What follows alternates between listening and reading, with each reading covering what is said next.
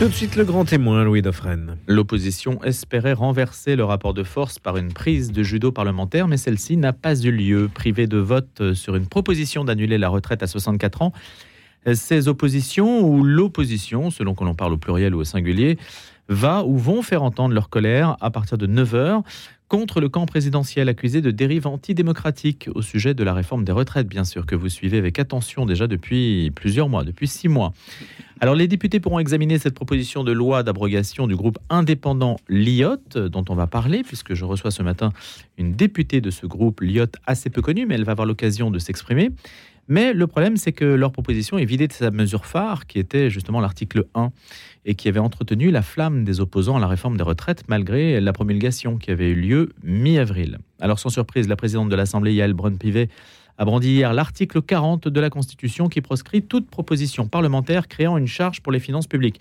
Donc on supposait que cette proposition créait une charge. Alors évidemment, euh, du côté de l'opposition, on dénonce euh, cette euh, argutie et on justifie euh, d'autres arguments et on dénonce surtout la dérive euh, antidémocratique du pouvoir. Bonjour Nathalie Bassir. Bonjour, bonjour à tous nos auditeurs. Vous êtes et merci députée- de, de m'accueillir. Bah, c'est un plaisir.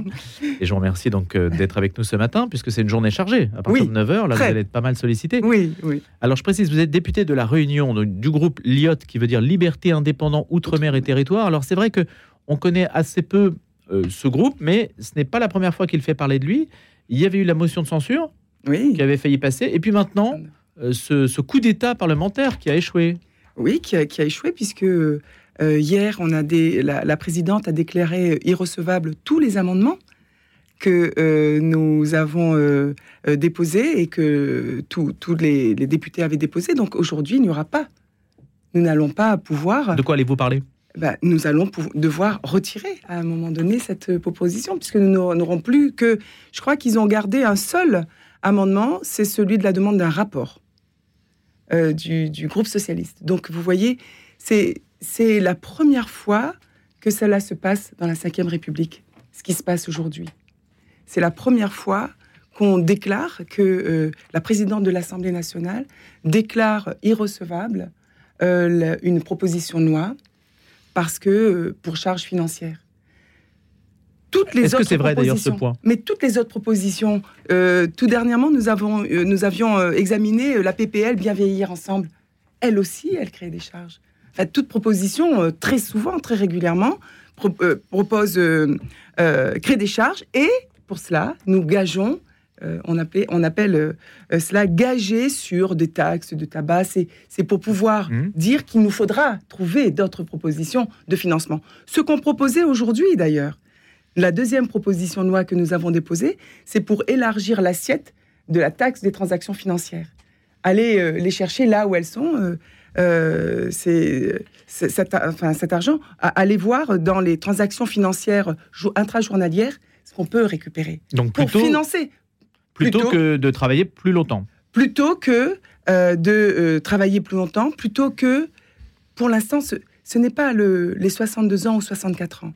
Je, je tiens à rappeler que cette loi s'est focalisée sur l'âge. Elle n'a pas pris en compte l'emploi senior et l'état de- des- des lieux de, de l'emploi senior en France. Si je vous parle de la Réunion, par exemple, dès 50-55 ans, un senior ne, trouve, ne retrouve plus de l'emploi. Donc ça veut dire que jusqu'à ses 62 ans, il va devoir faire euh, quelques menus travaux, percevoir le RSA et ensuite attendre sa retraite. Et pourquoi ne trouve-t-on pas de travail à La Réunion à parce partir que- de 50 ans? Parce que nous n'avons parce que nous, nous avons déjà un taux de chômage très élevé, Oui. parce qu'il y a la pénibilité du travail qui n'a pas été prise en compte non plus dans cette loi. C'est tout ça que nous voulions. D'abord, travailler sur l'emploi senior. S'assurer les seniors sont au- à, l'emploi avant de leur dire que vous allez partir plus tard. Parce que partir plus tard, c'est pénalisant quand on ne travaille pas. Aujourd'hui, c'était revoir également les, employeurs qui, euh, qui se disent ben, ce jeune est, encore, est plus robuste, peut fournir, produire plus contre un salarié qui me coûte plus qu'un jeune qui va arriver et qui fournit plus. Enfin, il faut rendre attractif également l'emploi senior pour l'employeur. Lui dire, bah, peut-être qu'il faut baisser les charges, peut-être qu'il faut revoir également le, le- le- ce qu'il devra mettre en œuvre euh, pour la formation de, de cette senior permettre à tout le monde de travailler. Donc à la ça, question, en fait, pas- vous ça auriez voulu. Nathalie Bassire, en fait, qu'on étudie d'abord la question de l'emploi des personnes Oui. qui ont euh, une cinquantaine d'années Mhm. avant d'aborder la question de la retraite.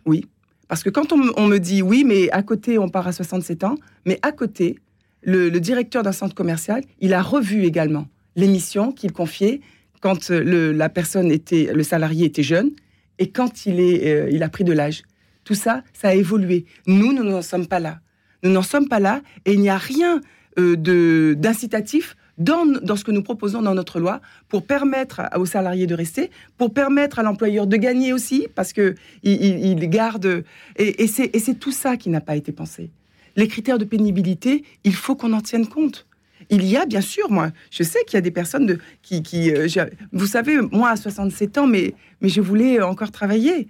Et parce que certainement que c'était. euh, euh, je prendrai l'exemple de, de mon collègue euh, euh, Lyotte, qui était professeur d'université. On l'a appelé, l'université lui a dit bah, écoutez, monsieur Castal, il faut partir, vous avez 67 ans, donc il y a des démarches à faire. Et il dit mais, mais moi j'étais au, au- au meilleur de ma forme à 67 ans, et c'est là également que j'aurais pu donner encore plus.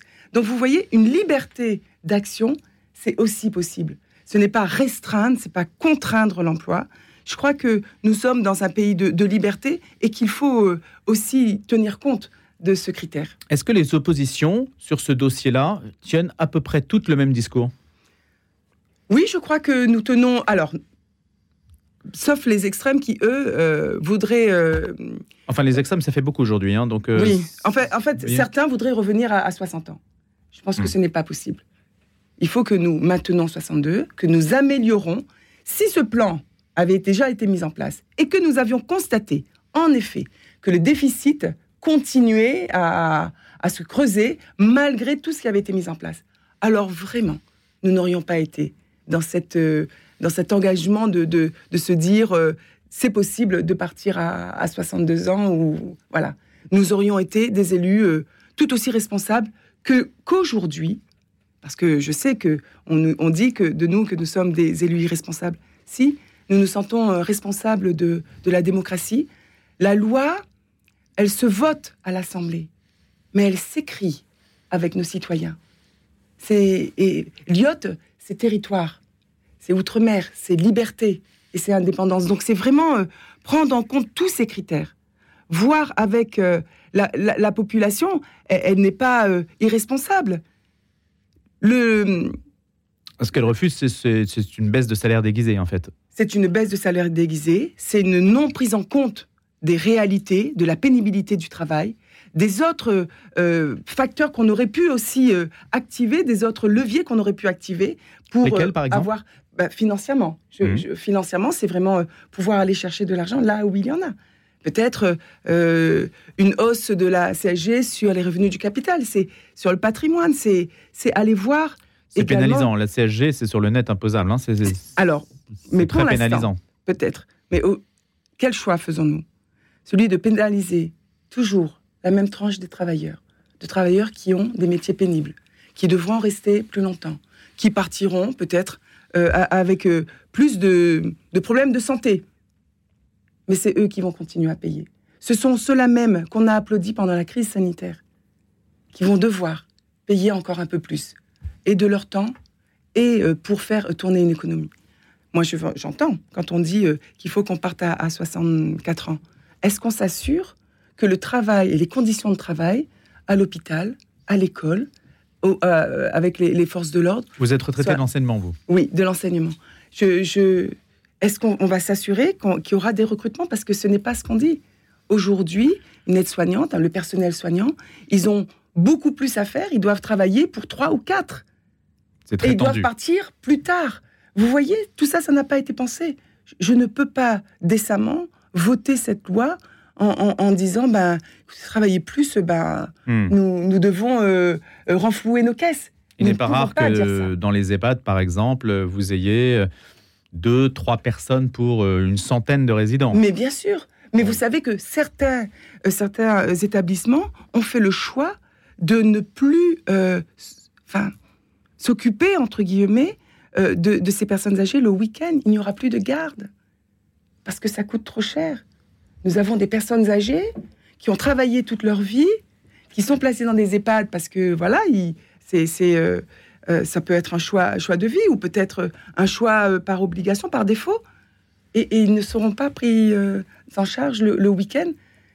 C'est, tout ce non-sens en fait que nous voulons aujourd'hui dénoncer. Et aujourd'hui, la présidente de l'Assemblée nationale, elle a pris cette responsabilité pour la première fois depuis 1958 de dire votre projet de loi, votre proposition, pardon, votre proposition de loi, eh ben, elle, elle, est, retoquée dans tout son ensemble. Hmm. Mais oui. Est-ce qu'à votre avis, Yael Bonne-Pivet a reçu un coup de fil de l'Élysée Auquel cas, là aussi, c'est par rapport aux institutions et normalement à, la ligne de démarcation très nette qu'il y a entre l'Assemblée et le pouvoir exécutif en France ça serait un petit peu contradictoire avec l'esprit des institutions. Qu'est-ce que vous dites là-dessus? Est-ce que vous estimez qu'elle elle agit en son nom propre ou c'est infusible? Ce que je sais, c'est que au début, euh, lorsque nous avions, parce que au lieu de nous le dire là hier, déclarer tous les amendements déposés irrecevables, c'est quelque chose qui aurait dû être dit, mais dès, dès euh, le rassemblement du bureau, en disant ben non, votre proposition de loi elle est irrecevable. C'est à ce moment-là qu'il fallait le dire. Au dépôt. Au dépôt. Pas après avoir passé euh, plusieurs étapes et aujourd'hui reprendre une décision hier soir alors qu'elle a toujours dit au début, avant le dépôt euh, et pendant le dépôt, qu'elle ne serait euh, pas là pour entraver la démocratie, qu'elle ne serait pas là pour entraver le vote des parlementaires. Parce que c'est bien de cela dont il s'agit. Nous, nous avons été élus pour représenter et pour voter. Voilà le, hmm. notre mission, légiférer, voter, amender et, euh, faire en sorte de, porter notre territoire. Quand je m'exprime, et j'ai l'habitude de, le dire, quand je m'exprime, c'est pas en mon nom, c'est aussi au nom de tous ceux qui, euh, de tous les électeurs, de tous les citoyens, parce que c'est un, euh, c'est une nation que, l'on défend. C'est la Réunion que je porte également à l'Assemblée. Oui, le député représente la nation, même s'il est élu sur un territoire. Bien sûr. Faut-il le rappeler Le groupe euh, Lyot, euh, Nathalie Bassir, donc on peut rappeler ce que ça signifie. Je le rappelle parce que tout le monde euh, ne sait pas nécessairement quelle est la nature de l'engagement de ce groupe. Liberté, indépendant, outre-mer et territoire. Est-ce que vous pouvez nous dire quelle est la problématique aujourd'hui de certains territoires d'outre-mer? Il y a Mayotte qui a été beaucoup dans l'actualité, même si Mayotte est département, donc 101e département français. Est-ce que vous acquiescez par exemple à cette... Euh, qu'est-ce que ça change en réalité que Mayotte soit devenu 101e euh, département français? Et puis est-ce que les problématiques de ces territoires sont un petit peu communes sur certains points? Par exemple sur la question migratoire. La Guyane est aussi très exposée à la question migratoire comme les Mayotte. La Réunion peut-être un peu moins, c'est plus difficile d'y accéder euh, comme ça. Est-ce qu'il y a des problématiques en fait communes qui justifie l'engagement le, de ce groupe Oui. Alors, pour l'IOT, déjà, euh, ce sont, nous sommes 21 de différents territoires et, venus également d'outre-mer, de sensibilités différentes. Je crois que c'est important également. Des élus de terrain qui ont déjà eu un mandat et, euh, nous savons qu'après les élections, il nous faut travailler ensemble, trouver des compromis, trouver une mesure, des lignes euh, sur lesquelles nous, nous pouvons avancer tous ensemble. C'est ce que nous essayons de faire. Ce n'est pas forcément facile tous les jours. Je suis de sensibilité de droite, mais, mais euh, c'est ce qui fait notre richesse. C'est ce qui fait que nous pouvons apporter au dispositif législatif des, euh, des mesures qui collent au territoire, qui collent plus largement à, à, la population. Et, et, nous avons échangé hier euh, là-dessus sur, sur cette possibilité que, que nous avions aujourd'hui bah, de, de vous savez, souvent, euh, les élus, ils, sont, euh, quand ils marchent, ils sont euh, par parti, je veux hmm. dire. Vous voyez, ce sont des collègues qui se rapprochent. Nous, nous avons cette chance ben, de, d'être et de droite et de gauche et d'être ensemble, de trouver des compromis et, d'avancer. Ensuite, oui, Mayotte, Mayotte permet à la France ben, de s'agrandir encore et d'être. La, France est présente et c'est le seul, la seule nation qui, soit présente sur l'ensemble de, de, la planète sur, tous les, océans. du globe. exactement, hmm. exactement. Donc euh, c'est cela, c'est ça la France. Et euh, oui, nous avons euh, des problématiques et des spécificités que, qui sont plus, plus prégnantes chez nous. C'est le taux de chômage. Voilà, la précarité des familles. Et chez à Mayotte, c'est multiplié par par un trop. Mais quand l'exécutif euh, mène une opération de police pour empêcher les, les migrations des trois autres îles euh, des Comores Mmh. vers Mayotte, vous dites oui, c'est normal, il est responsable, ou vous dites euh, autre chose? Je dis, euh, je dis comment dire euh, oui à une montée de, de la violence? Non, il faut lutter contre la violence. Il faut lutter aujourd'hui. Mais la violence ne vient pas de l'État, là. Non, la violence ne vient pas de l'État. Mais la, la crise migratoire, elle Mm. crée de la violence. Elle, elle permet aujourd'hui euh, l'installation euh, de logements insalubres, qui créent des clans, qui créent aussi peut-être, euh, ben, qui, qui favorisent en tout cas cette montée de la violence et, et de délinquance, mais une violence forte. Des jeunes qui sont désœuvrés, des jeunes qui sont abandonnés par leurs parents, qui, sont, qui vivent seuls sur un territoire et qui doivent trouver seuls à manger. Donc euh, c'est aussi ça la question. Alors oui, il faut aujourd'hui revoir l'immigration sur ces territoires.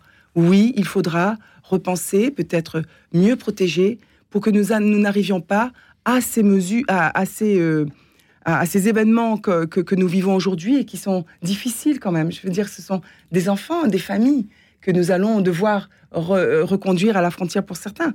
Donc, euh, et, et des familles qui vont quand même laisser leurs enfants. Donc, euh, qu'en fait-on? Oui, il y a des familles divisées, d'ailleurs. Fait, bien sûr, des familles divisées. Donc, c'est tout cela dont, dont, dont- dont il s'agit aujourd'hui. Et euh, le taux de chômage, à, à Mayotte, c'est spécifique. Il y a le chômage, il n'y a pas d'eau courante de, sur tout le territoire, euh, d'eau potable. C'est toutes ces questions-là aussi dont il faudra s'occuper pour permettre à Mayotte d'être française à part entière. Parce qu'aujourd'hui, la question ne se pose pas.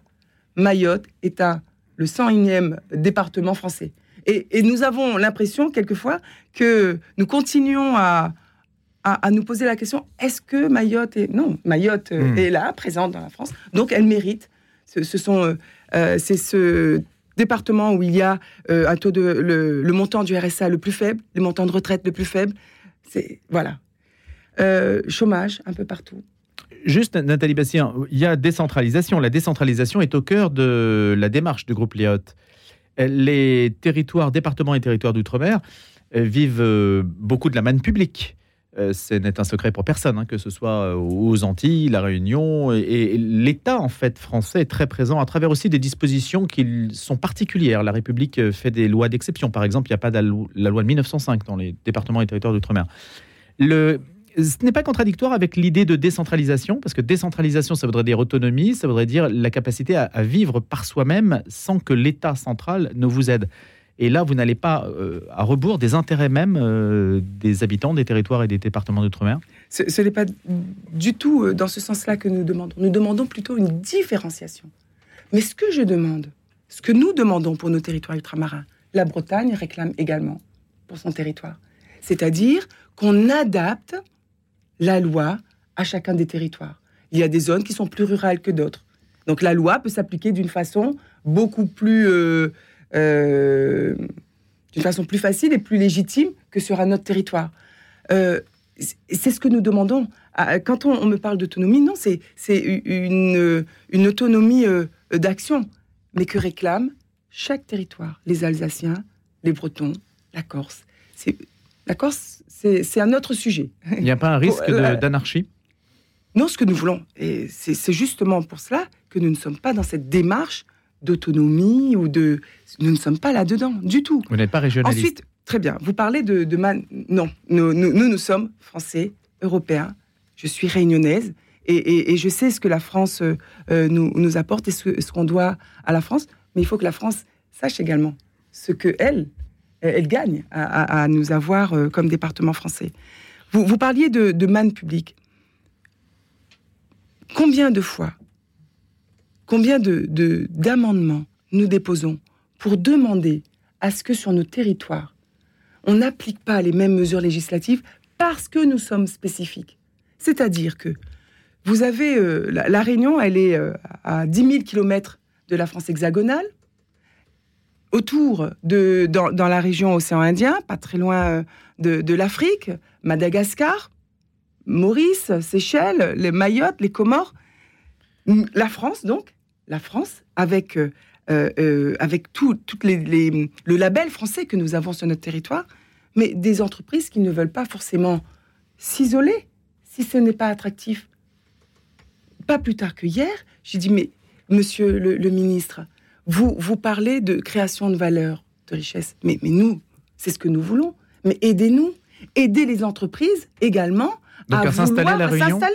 Mais oui, mais Pourquoi ne viennent-elles pas ben, Parce que nous avons des contraintes plus fortes, avec les mêmes charges sociales, avec les mêmes charges d'installation, avec euh, alors qu'on ne tient pas compte de, cet éloignement géographique. Et parce qu'il faut faire venir les, matériaux, c'est tout ça, c'est installer des zones franches, permettre vraiment d'être attractif, de- euh, de permettre à la Réunion, pardon, d'être un territoire attractif. Et c'est ce que nous demandons pour l'ensemble des territoires. C'est- Et c'est cette adaptation. Vous voyez, quand nous Du coup, le business euh, va à Maurice. où c'est plus facile. Chez nous, une démarche avant qu'on puisse s'installer, avant qu'on puisse obtenir des prêts, avant qu'on puisse obtenir l'autorisation de s'installer. Mais combien de- d'entreprises françaises partent à l'étranger?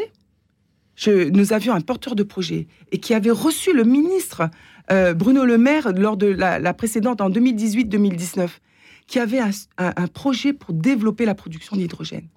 Mais nous étions tous estomaqués. J'ai rencontré ce porteur de projet euh, juste pendant la campagne et je lui ai dit mais il faut qu'on se voit parce que votre projet il me dit ah mais nous avons grandi notre projet est maintenant opérationnel mais nous allons à l'étranger c'est trop compliqué en France vous vous rendez compte? C'est trop compliqué Trop en France d'administration. trop d'administration. Nous voulons aujourd'hui euh, développer les énergies renouvelables, mais nous ne demandons que ça. Nous sommes une zone non interconnectée. Nous ne pouvons. Il faut que nous nous débrouillons, mais nous avons le soleil, nous avons la mer, nous avons le vent, nous avons euh, des volcans, peut-être de la géothermie. Mais permettez-nous de développer ces énergies sans avoir trop de freins. C'est ce que nous demandons. Mais on parle. Et, il y a vraiment cette volonté politique. Et, on se dit qu'en 2030, on, nous sommes euh, euh, autonomes au niveau de l'énergie, plus de fuel, plus de carburant. Mais oui, nous voulons également. Mais donnez-nous les moyens. Parce que nous avons aujourd'hui encore trop de dispositifs législatifs qui, qui, qui nous contraignent. Donc ça, c'est un objectif du groupe euh, LIOT. Oui, C'est un l'un des objectif. objectifs, en tout cas, c'est l'une des idées que vous portez, Nathalie Bastien. De toute manière, ça devrait être l'objectif de tous les députés. Nous avons tous été élus par des citoyens qui comptent sur nous. Nous avons tous été élus pour apporter et améliorer un, un bien-être, un, euh, un meilleur euh, em- emploi. Euh, c'est vraiment euh, la mission qui nous a été confiée.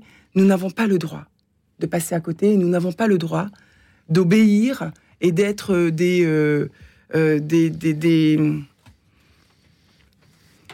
Bah, de Ouais. rester vous-même. Vous avez oui, le droit de, de- rester nous avons le droit de Voilà. rester nous-mêmes. Vous êtes là pour ça et pour le dire. Merci d'être euh, venu sur notre antenne ce matin, d'avoir accepté cette invitation. Nathalie Bassir, députée de la Réunion du groupe Lyotte Liberté Indépendant Outre-mer et Territoire en cette actualité chargée pour vous, sachant qu'à 9h, les débats reprennent. Bonne chance.